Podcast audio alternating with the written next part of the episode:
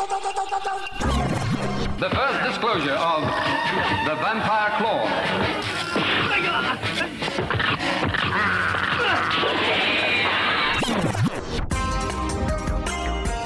Moin und herzlich willkommen bei der neunten Folge des Chance-Scope Marathons. Heute mit The Chinatown Kid aus dem Jahr 1977. Viel Spaß mit der Folge.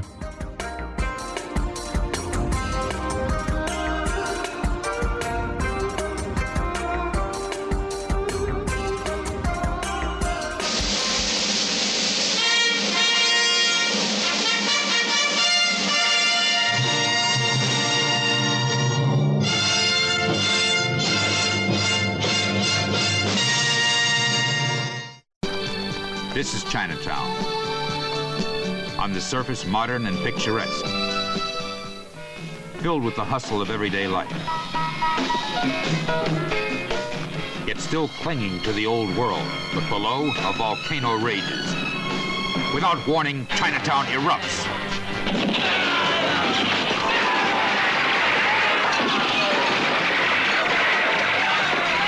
The bloodbath that follows is the story of the Chinatown Kid.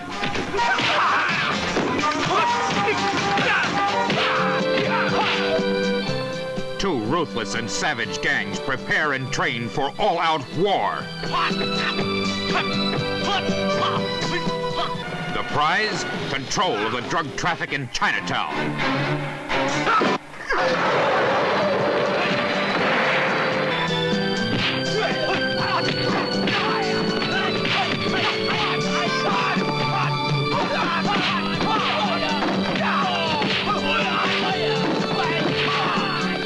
Chinatown Kid plays both ends against the middle as the two gangs, the Green Tigers and the White Dragons, use their knowledge and skill in the martial arts as well as the modern weapons of death in a brutal battle for control of Chinatown as they fight to the last man. Caught in the middle between these two rival gangs, the Chinatown Kid meets death at every turn.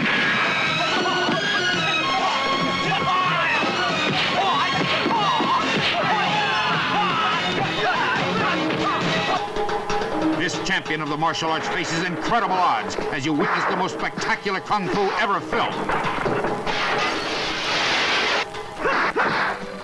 Don't miss the Chinatown Kid, a Shaw Brothers presentation from World Northall, rated R. Moin Marco, moin Heiko. Moin. Ja, moin, guten Abend. Ich bin heute ein bisschen angeschlagen gesundheitlich. Meine Stimme klingt vielleicht auch ein bisschen belegt. Deswegen überlasse ich die Story-Zusammenfassung heute mal Drumroll Drama Heiko. Ah, ich bin dran. Hey, ja. Ja, also wir haben äh, im, den Chinatown Kid bis vorhin gesehen. Ich habe schon gerade erzählt, ganz knapp geworden. Ich habe ihn gerade zu Ende geguckt. Ich hoffe, ich kriege den Inhalt mal schnell zusammengefasst. Was heißt wir? Hast du nicht, hast du mit, der, mit deinen Kindern geguckt oder was? Nein, die sind mal so rein und raus gelaufen. Aber ich hatte eigentlich gesagt, kommt her, der ist cool. Ja, das mal so als kleiner Spoiler.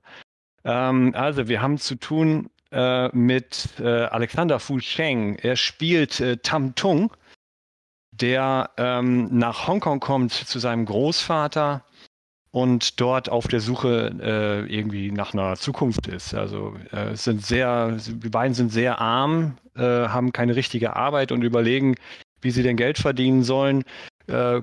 Äh, probieren dann äh, zum Beispiel den Orangenverkauf aus und kommen irgendwie in Ärger mit der ähm, Kri ja, mit Kriminalität, also mit äh, Triaden. Was sind das Triaden? Gangster? Genau. Ja, Handgepresster Orangensaft ist auch noch. Handgepresster, ja, daran hat man eigentlich gesehen, dass er, er hat ja, er hat ja Vorerfahrung. Zwölf Jahre lang äh, ähm, hat Tam Kung Fu. Tung äh, Kung Fu gelernt und dann noch zehn Jahre quasi Aber ist das, ist, das angewendet, so, richtig? Ist das denn so imposant, mit den Händen halbe Orangen auszuquetschen? Ist das so eine Kraftleistung? Würden wir das Also wenn nicht du das den ganzen Tag machst, stundenlang, ich glaube, das ist schon heftig. Ne? Der Ich Film- ganz schnell Muskelkater. Der Film sagt, dass es so ist. So viel kann ich wohl behaupten. Ja, auf jeden Fall äh, finden Sie äh, oder treffen Sie auf diesen, äh, diesen Gangster, der heißt Mr. Ho, glaube ich, ne? Mr. Chow Ho. Ähm, der äh, ist besonders imposant, weil er eine Digital-Watch hat, also so eine, so eine Digitaluhr, zu der Zeit wahrscheinlich echt hoch und top modern. Das Und heute beeindruckt. ist umgekehrt, ne? Heute sind die analogen Uhren die teure, die man haben Ja, das stimmt. Ja, das beeindruckt äh, Tam Tung auf jeden Fall sehr. Und man sieht schon, er will hart arbeiten, damit er was aus sich macht. Äh, hat aber ja diesen äh, Ärger, den er nicht loswerden kann. Und muss fliehen. Äh, und äh, flieht dann nach San Francisco, in das schöne San Francisco, in die US of A.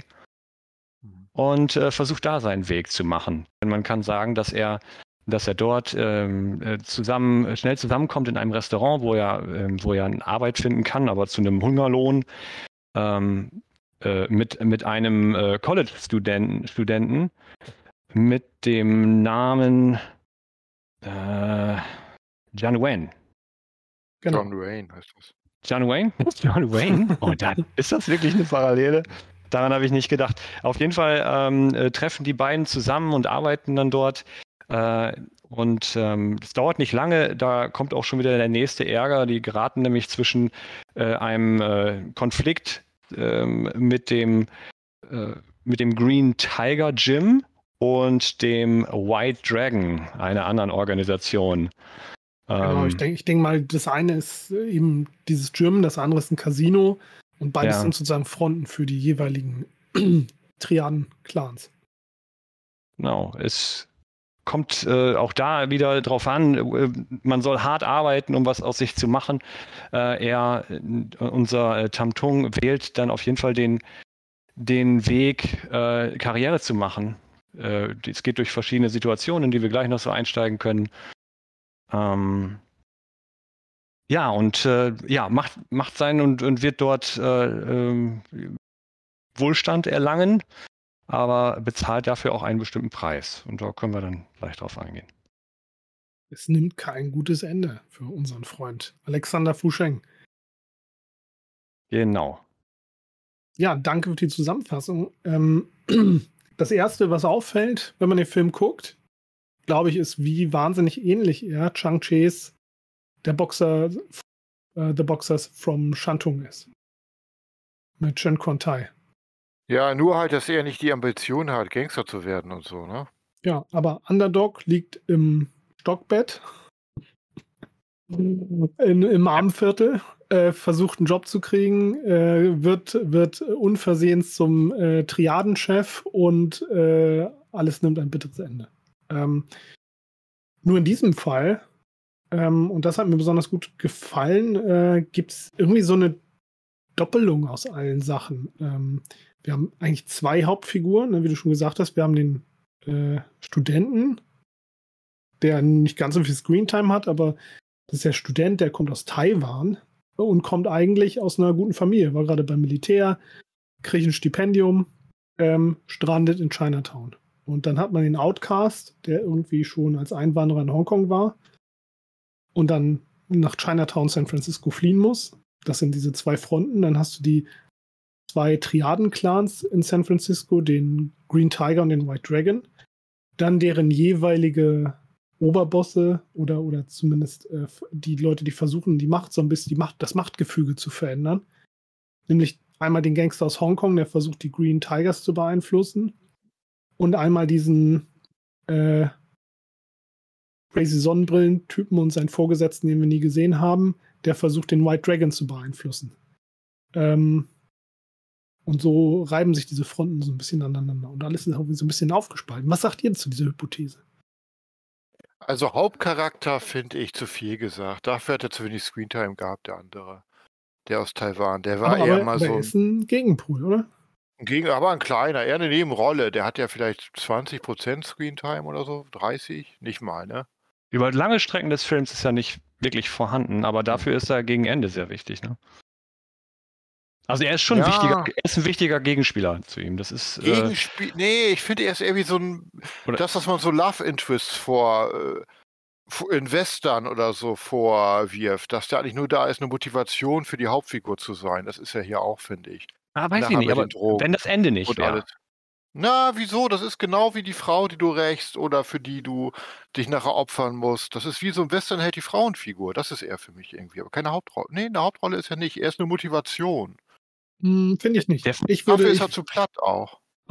ich würde Durchs sagen, Finale nicht. ja, Also, die, also der, der, der Film hat ja eine bestimmte Philosophie. Und die wird Mhm. ja ohne den Charakter nicht, Ja, ja, nicht, aber nicht genau klar zum so. Abschluss gebracht.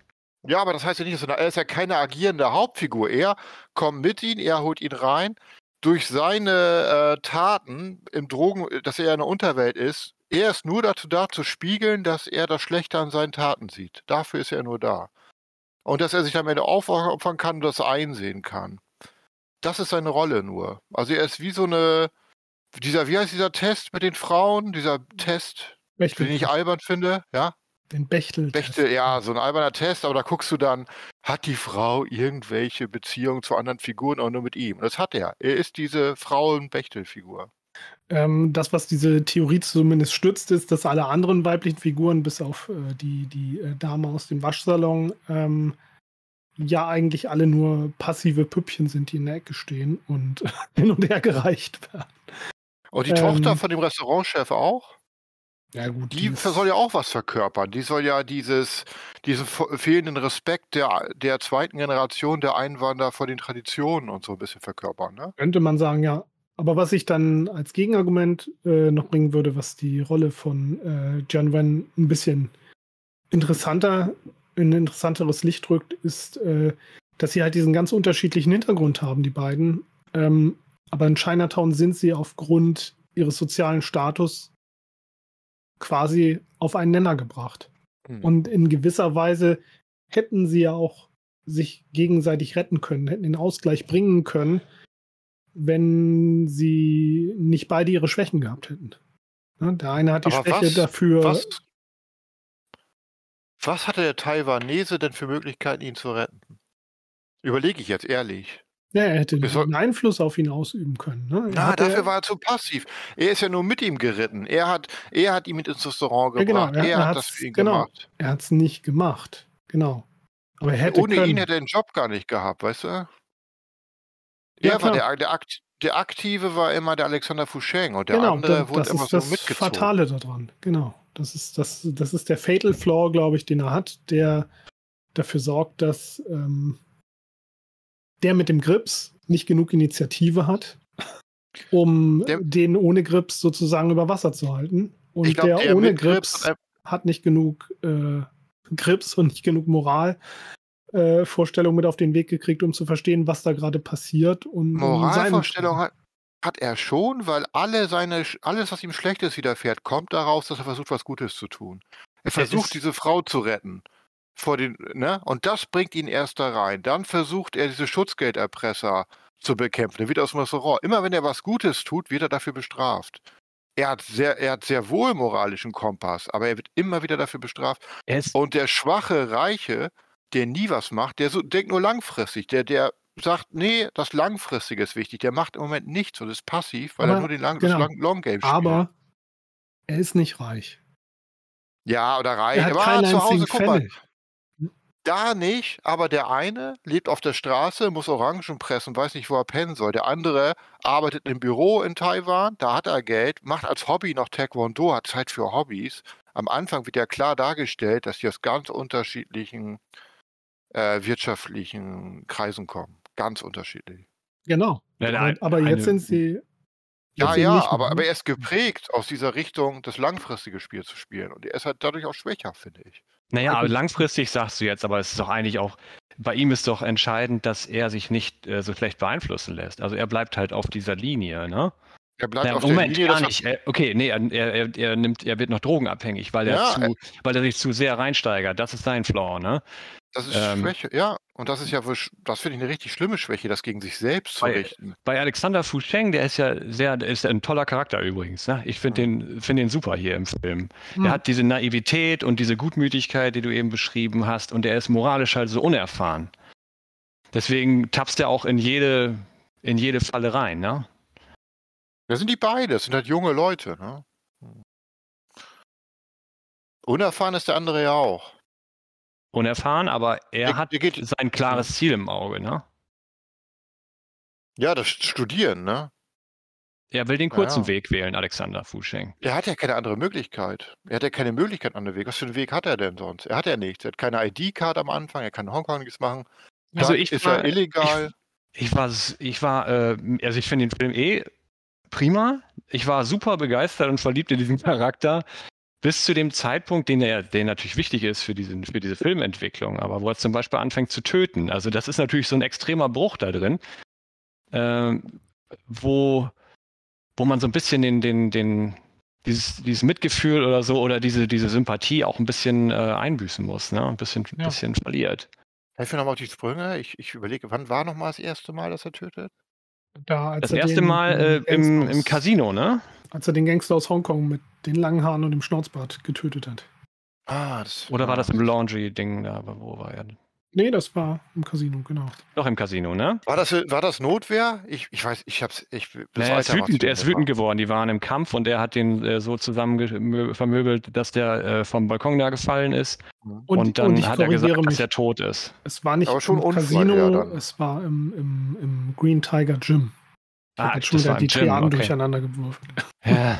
Und dann, aber, aber das dauerte nicht lange, dann hat man ja so ein bisschen Zeitsprung gemacht und der ist wirklich ähm, ähm, als Auftragskiller da äh, rumgelaufen und dann war diese Szene, wo er halt mit, mit, einer, mit einer Waffe sofort halt äh, im, im Restaurant, im gefüllten Restaurant jemanden komplett erschießt, also ohne Vorwarnung. Und das fand ich, ich weiß nicht warum, aber da habe ich so ein bisschen die Connection verloren zu ihm, ne? Ja. Und was ich noch am Anfang sagen wollte, genau, der Kampf am Anfang mit dieser Digitaluhr. Hm? Wie er alles dafür tut, am Ende ist die Uhr zerbrochen. Das nimmt eigentlich das Ende schon so ein bisschen vorweg, ne? Das zeigt genau diese eine Szene, finde ich so, ist vielleicht banal, aber ich fand es geschickt gemacht, dass dieser eine Kampf im Hongkong schon dir die ganze Geschichte zeigt, wo es hinlaufen wird. Er will diese Uhr und am Ende ist die Uhr zerbrochen. Weißt du, die Uhr, die er haben will, für die er Schnitte einnimmt, war alles umsonst. Der Weg hat nicht dazu geführt, dieser eine Kampf. Ich glaube, was den Film in meinen Augen auch so stark gemacht hat, ist, ähm, ist die Vorstellung, dass sowohl, ähm, sowohl Tung als auch Jian Wen beide ähm, in Chinatown kein Netz mehr haben, was sie auffängt. Keine Familie, kein Großvater, ähm, gar nichts, sondern das Einzige, was sie haben, ist im Prinzip das, was ihnen geboten wird und sie müssen das annehmen, müssen nach diesen Regeln spielen. Und ähm, da gibt es ja sogar ähm, dann sprachliche und kulturelle Differenzen. Ähm, wo Jian Wen aus Taiwan kommt und kein Kantonesisch spricht, hat er eben auch Schwierigkeiten damit, sich im kantonesischen Chinatown dann manchmal verständlich zu machen. Und ähm, ähnlich geht es halt Tung, der auch äh, in Hongkong zugewandert war und selber nicht so gut Kantonesisch spricht. Ähm, weiß nicht, aber wir wissen gar nicht genau, wo er ursprünglich herkommt. Er ist Ähm, rüber geschwommen, sagt er. Also muss er irgendwo da von der Ja, Küste herkommen, ne? Wahrscheinlich von Mainland China irgendwo, vermute ich. Ähm, er hat ja auch gesagt, dass er viel mit dem Flug gearbeitet hat und deswegen so starke Hände hat, um dann die ganzen Orangen Hand Und? zu pressen. Und er hat halt schon Migrationserfahrung von vorher, ne? Ja, genau. Und er war, jetzt, jetzt sind sie beide gestrandet und erklären sich gegenseitig so ein bisschen ihre Situation und versuchen sich mit Hand und Fuß irgendwie mitzuteilen.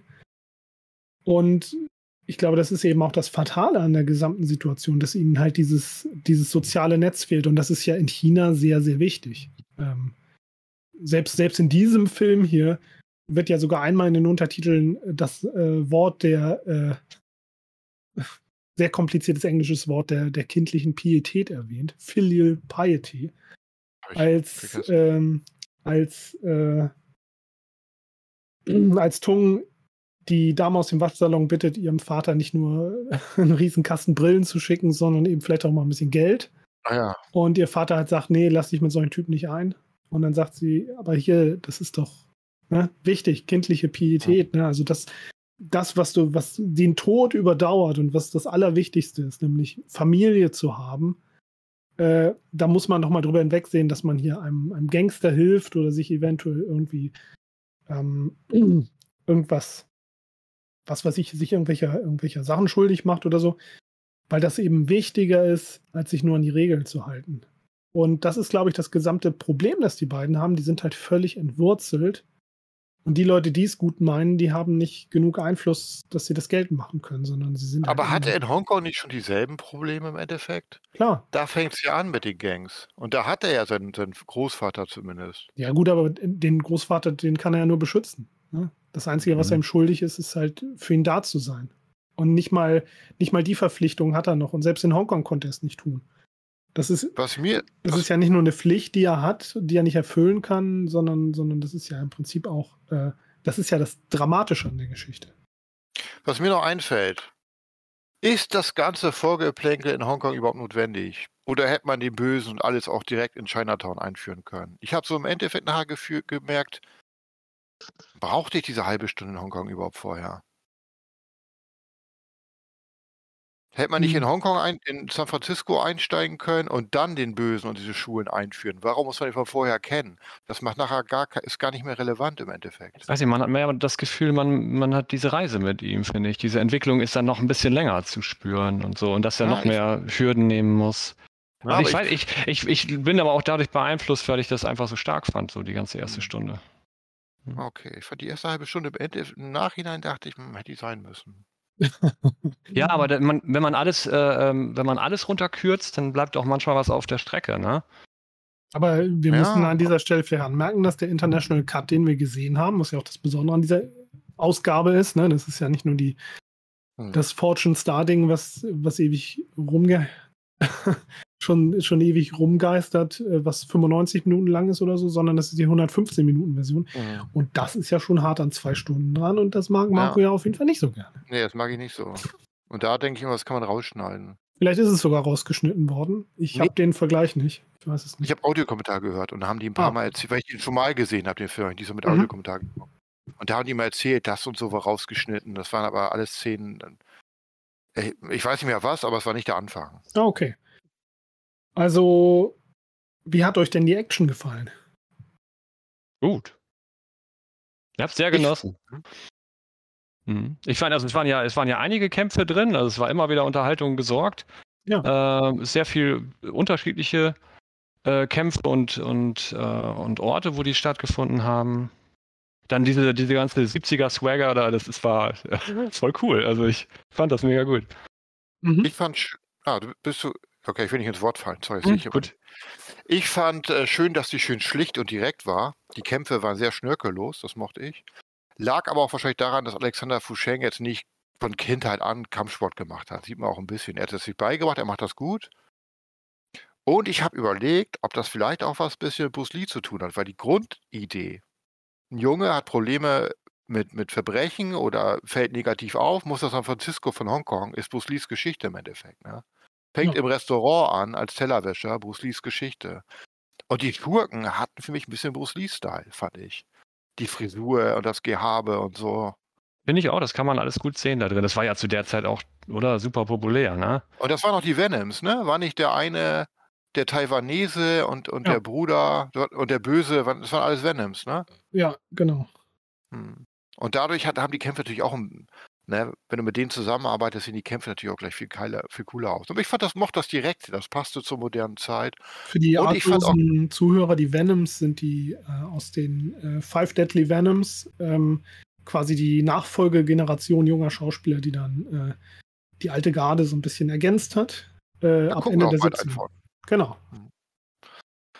Und wie gesagt, das Schnörkel und dass nachher keine Schwerter, sondern Pistolen benutzt wurden. Ne? Statt Schwert.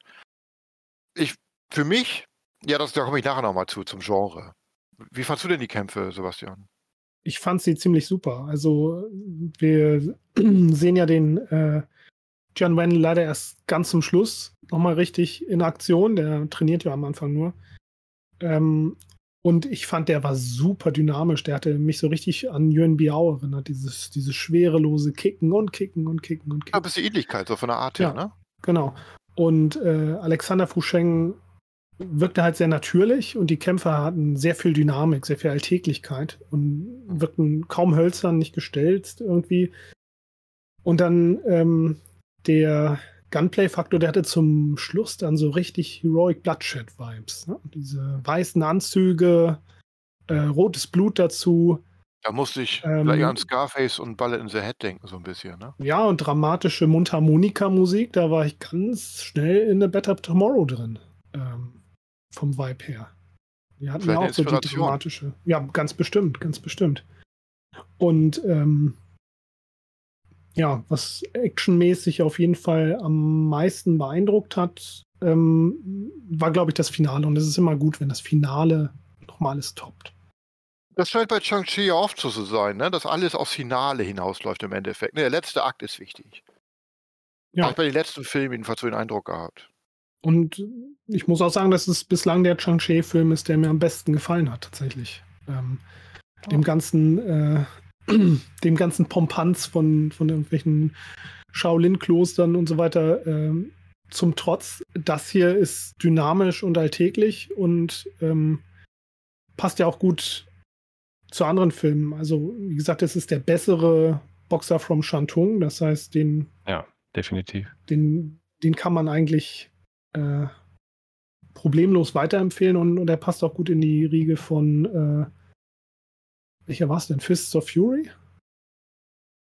Der auch in Amerika spielt. Marco, das musst du wissen. Bruce Lee, Aber Amerika. hier, Amerika gibt's keinen.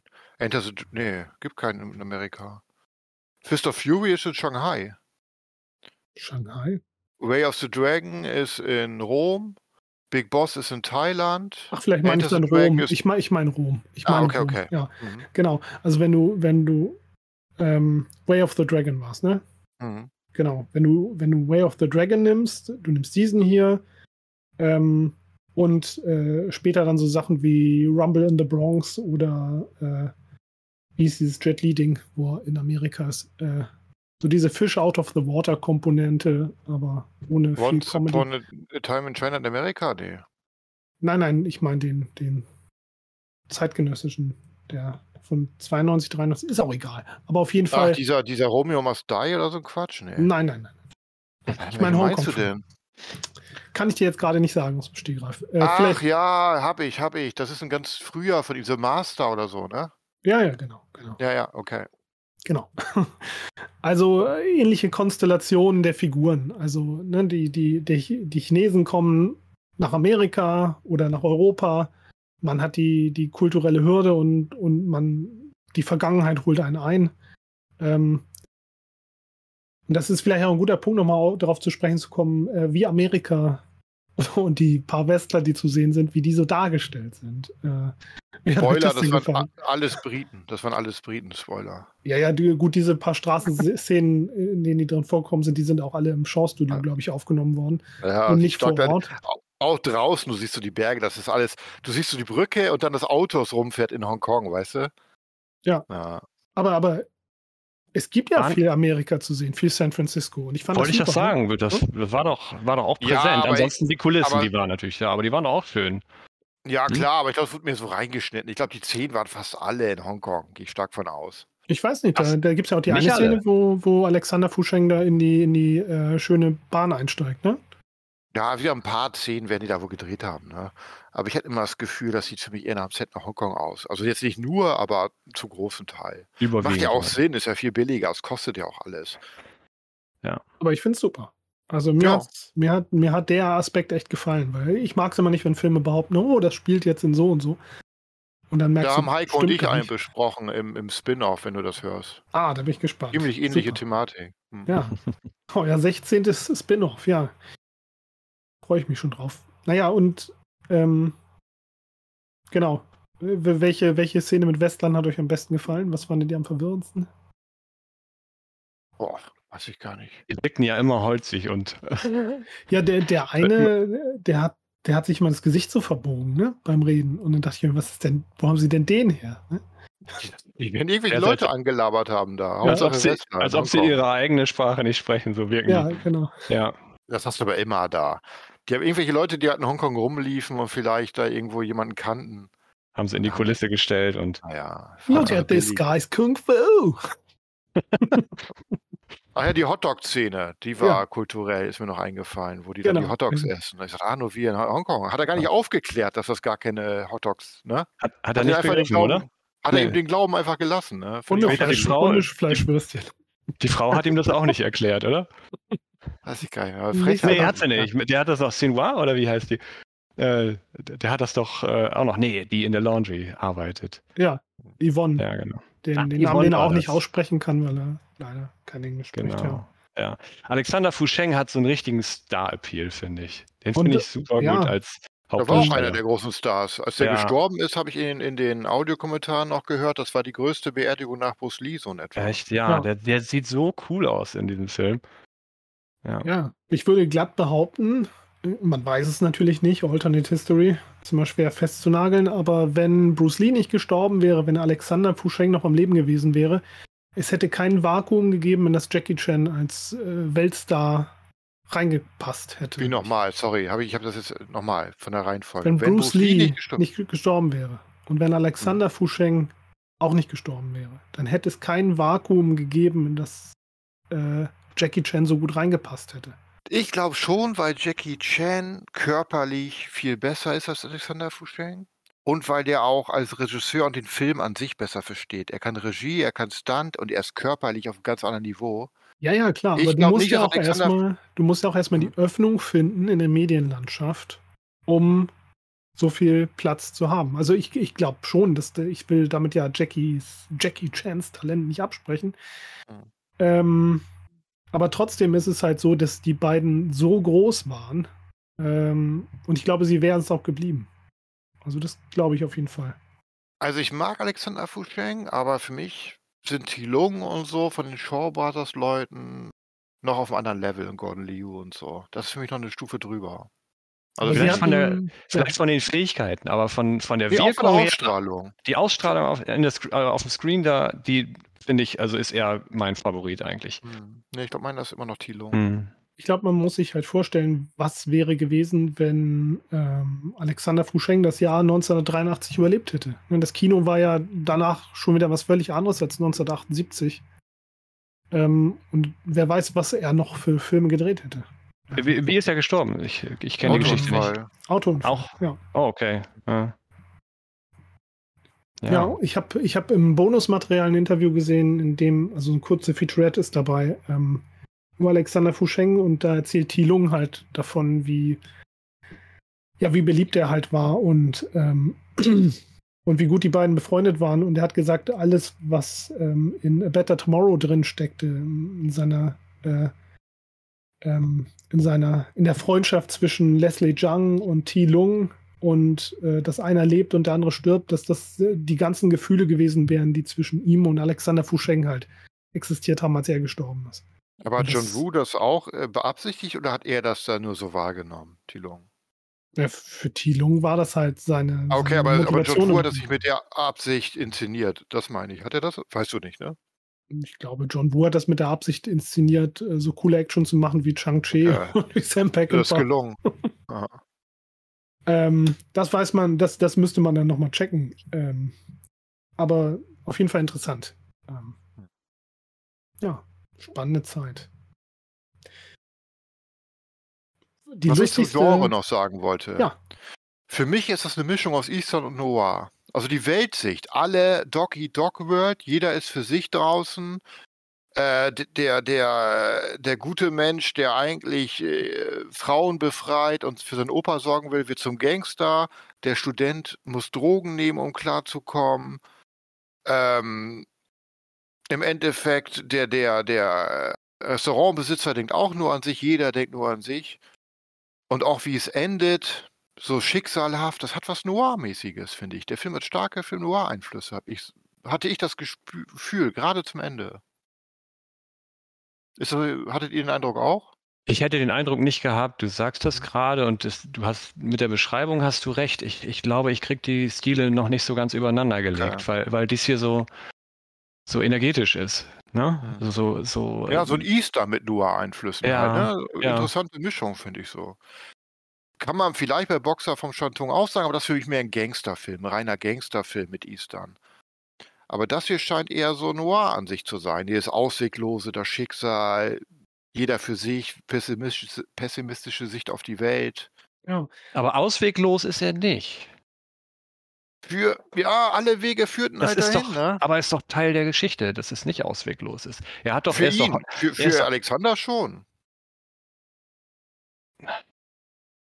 Alle Wege führten Ja, gut, dahin, das was ist- am Anfang das ist richtig, aber, zeigt. aber die Geschichte selbst, die will uns doch auch den, den Weg aufzeigen, den, den man gehen kann. Inwiefern?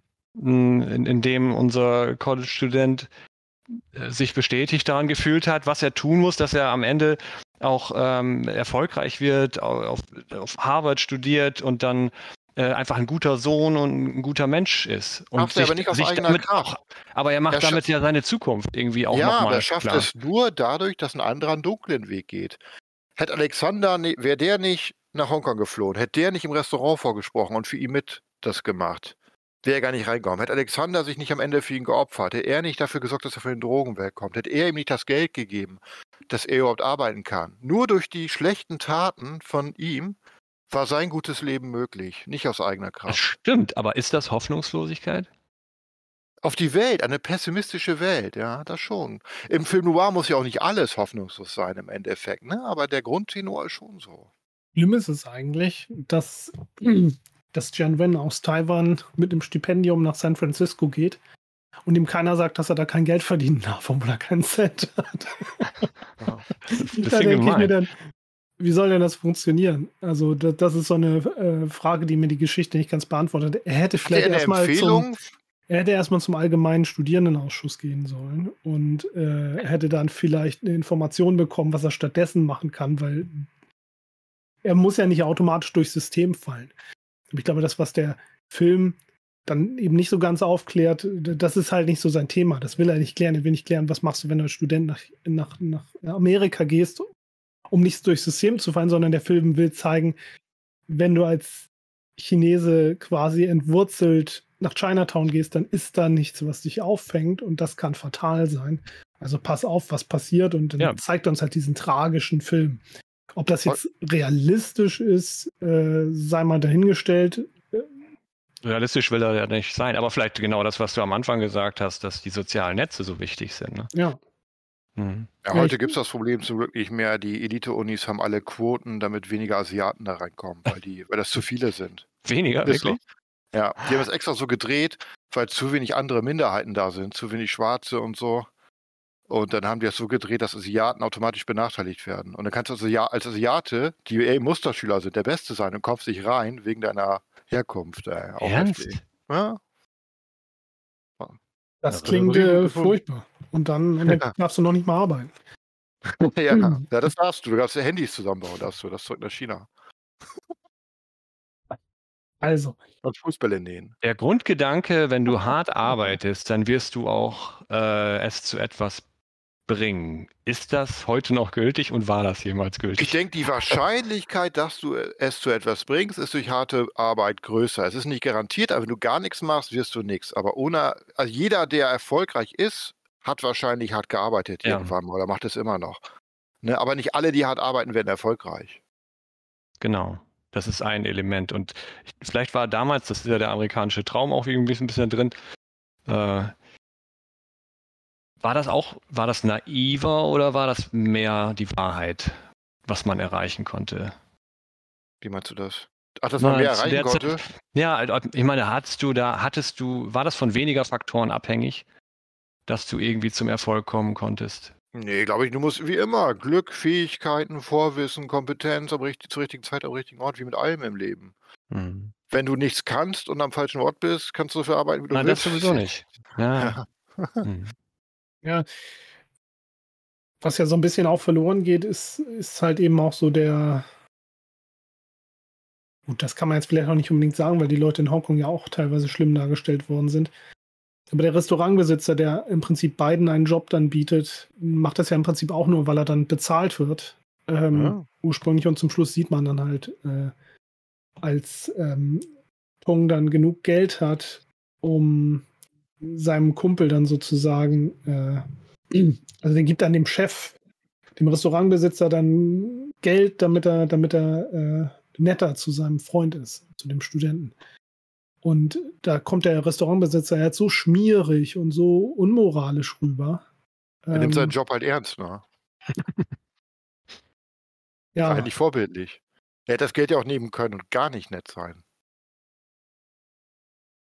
Ja, aber der war auch in der blöden. Er war zwar schmierig und so, aber zum Beispiel mit Triaden hat sich alles gefallen lassen, weil er sagt, ja, wenn ich es nicht mache, dann habe ich hier gar nichts mehr. Ich muss. Und ich habe, der hat selber wenig Kohle gehabt, weil er alles abgeben musste.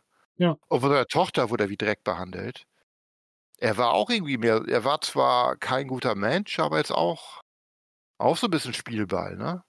So richtig, jeder, ja, jeder da, äh, äh, was, naja, nutzt den anderen aus, irgendwie, ja, in dem, was ich wir ja da sehen. Ja.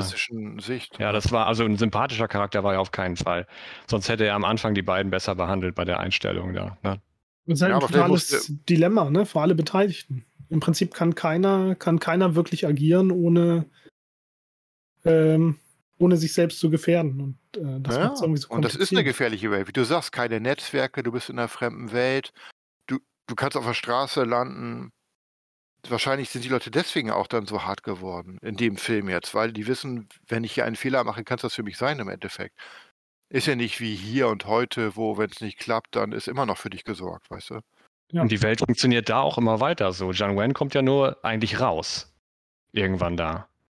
Das ist ja nicht so, als ob er in dem System Chinatown oder so in der Umgebung, in der er da, äh, in dem wir ihn verfolgen, eine Chance hat, anders zu sein, sondern das geht nur außerhalb dieses Systems, ne? Wie und- meinst du das? Wir wissen ja auch nicht, was nach dem Film noch passiert. Also, so.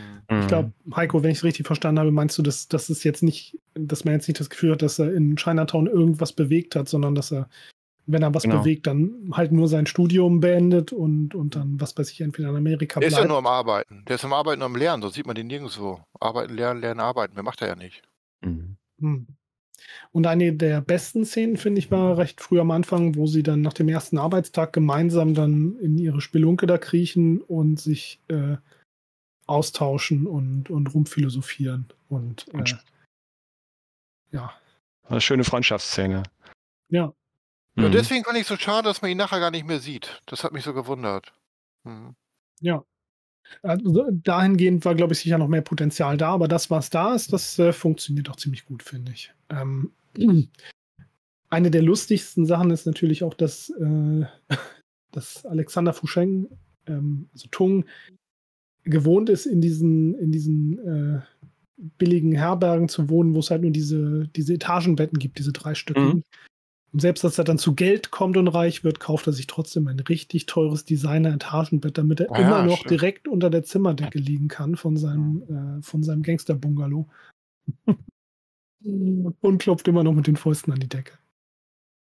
Das ist ein Training einfach. Möglich. Ähm, ja, war auf jeden Fall ein ziemlich cooler Film. Ich habe leider nicht ganz rausgefunden, woher die Musik kommt, ob das eine Originalkomposition ist, aber die Musik klang schon so dramatisch, dass es schon fast äh, zu vermuten ist, dass sie die wieder irgendwo gekauft oder importiert so. haben. Mhm. Das Booklet geguckt? Äh, noch nicht, nee. Ich auch nicht. Dann gucke ich mal. Aber diese, diese wunderbar orchestrierte Musik und die, die, ähm, äh, die Mundharmonika, wie gesagt, hat mich sehr an eine Better Tomorrow erinnert. Mhm. Na, in schön ist es das, ne? Da, da, da, da, da, da, da. Genau. So, na, warte mal, wo ist er denn? Five. Wo steht denn das immer nochmal? In dem Buch oder? War meistens so eine Infobox beim Film dabei. Im Box, also im Buch, ja, genau. Im Buch. Ja, das wird wohl eine Podcast-Folge, an der ich noch ein bisschen schneiden muss. Äh, Recherche. Eine Recherche gehört immer rein. Ja, Ja. du, ich glaube, ich finde es auch nicht mehr raus so schnell. Ich weiß gar nicht mehr. Ja, so ein bisschen, Ja, aber Film aus Heroes of the East, das war noch nicht, da muss ich ein bisschen zurück.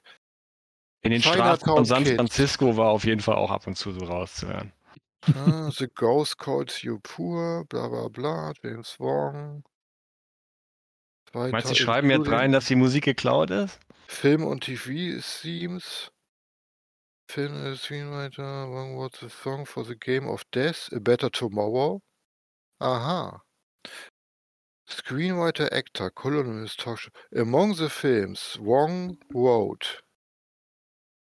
Wer ist denn jetzt Wong? Bla bla, Ghost Calls You, Singer, Actor, Chung. And written by Canto-Hop-Singer James Wong. Das wird er ja wohl sein. Und wenn das hier richtig ist, hat er auch das Lied zu Game of Death und A Better Tomorrow geschrieben. Und den zweiten Teil. Und Chinese Ghost Story sogar. Hm. Ja, Ja. das erklärt ja die, die, Kann die sich ja sehen lassen. Ähnlichkeit. Hm. Ja, James Wong ist doch so ein, so ein super, super bekannter äh, Komponist. Ja, anscheinend in nicht. Anscheinend ja nicht. Ich kannte ihn nicht. Und Heiko auch nicht. Wenn, wenn du ihn nicht kennst, dann kann er nicht Ich, ja, von. Musik, Musik habe ich eh keine Ahnung von Komponisten. Ich höre da kein Ohr für. Also das hat nichts zu sagen. Ja, es gab ja auch einen Popsong, der immer wieder zitiert worden ist, ne?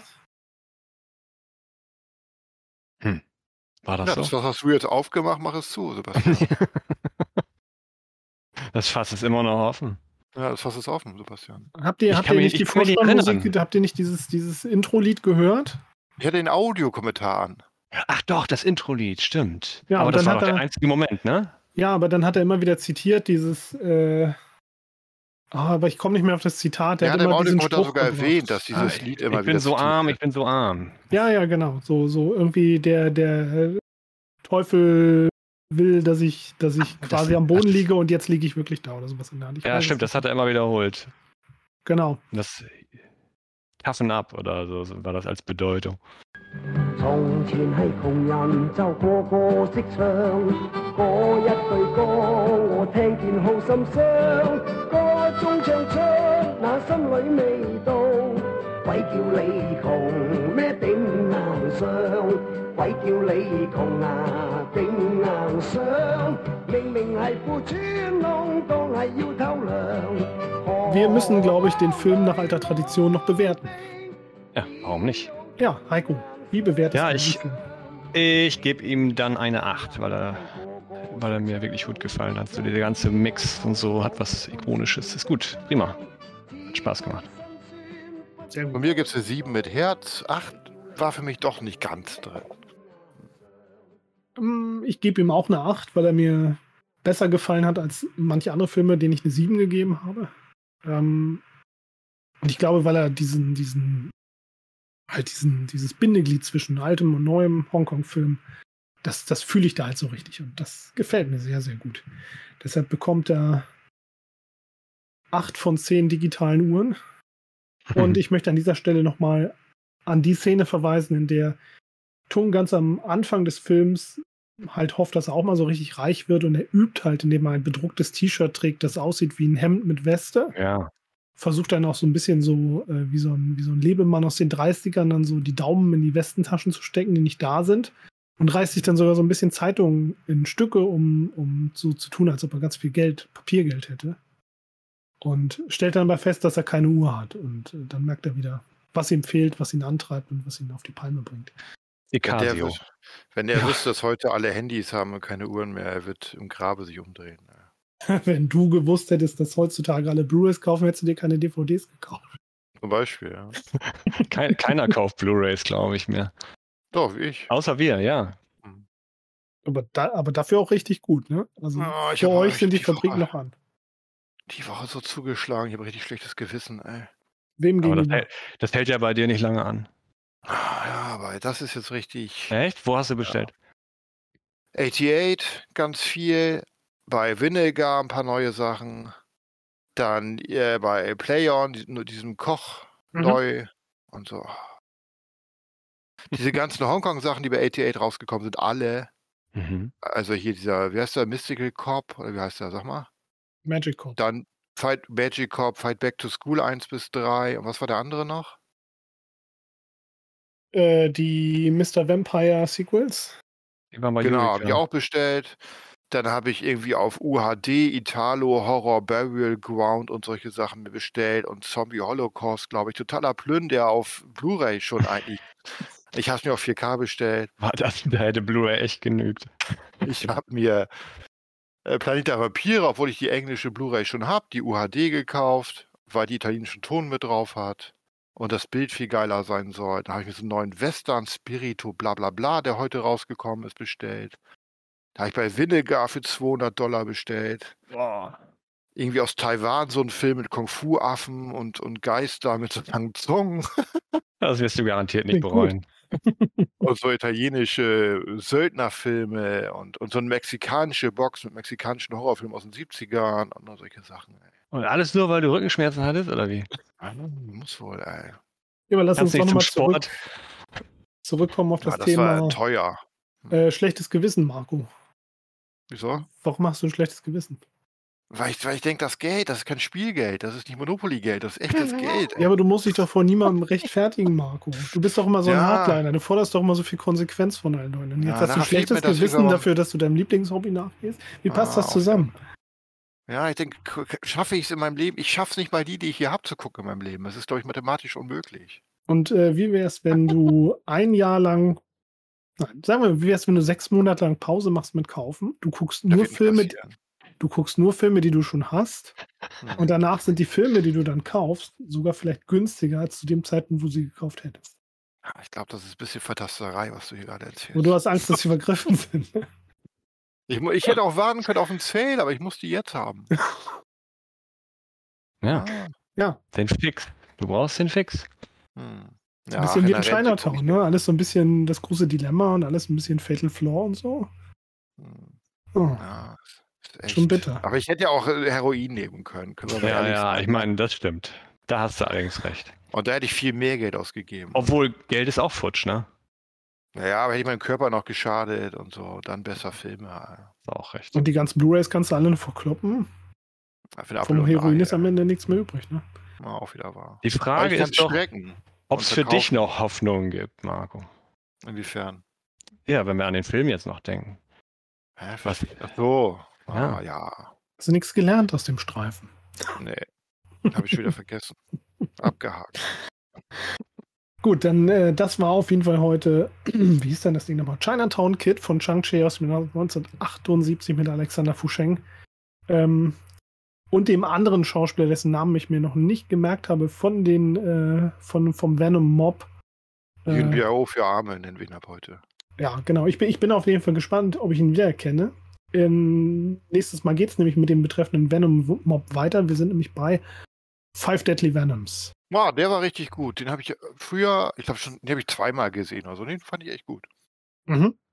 Und äh, Heiko, du kennst ihn wahrscheinlich auch schon, ne? Kenne ich auch noch nicht. Okay, ich habe ihn, ich habe bislang nur den Anfang gesehen und früher hat er mir immer nicht sonderlich gefallen und ich weiß gar nicht so genau warum. Ähm, aber jetzt kenne ich ja so viele Schauspieler aus dem äh, Shaw Brothers Kader. Ja, Schauspieler. Schauspieler. Ach, jetzt habe ich den Das- verstanden. Das ist ja, ich hab's, ich hab's falsch betont, es tut mir sehr leid. Da hätte ich dir Ich eine habe bessere Vorlage verstanden, geben Heiko. müssen. Das liegt nicht an dir. Das Das kann man verstehen. Das ist schön. Das ist nett von dir. Marco. Schauspieler.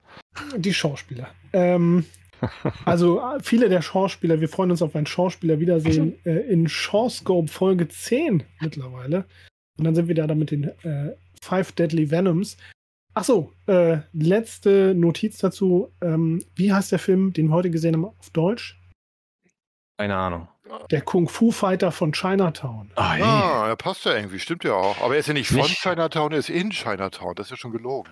Ein Mann bricht den Terror der Karatekiller von San Francisco. Der Kung Fu Fighter von Chinatown.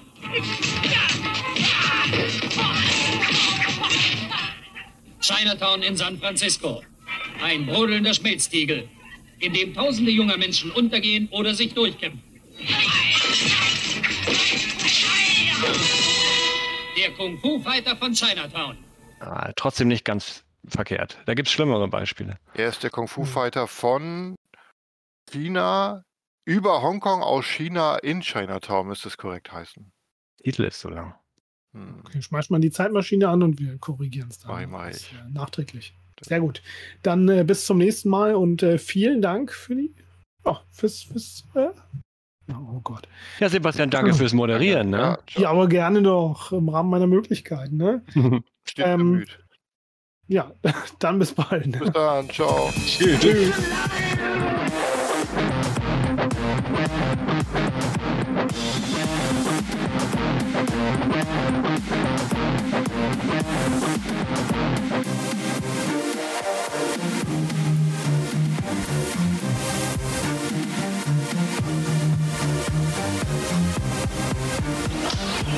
Think. Feel. You're killing, vanishing, fighting, torture, revenge, giants, monsters, chases, escapes, full miracle.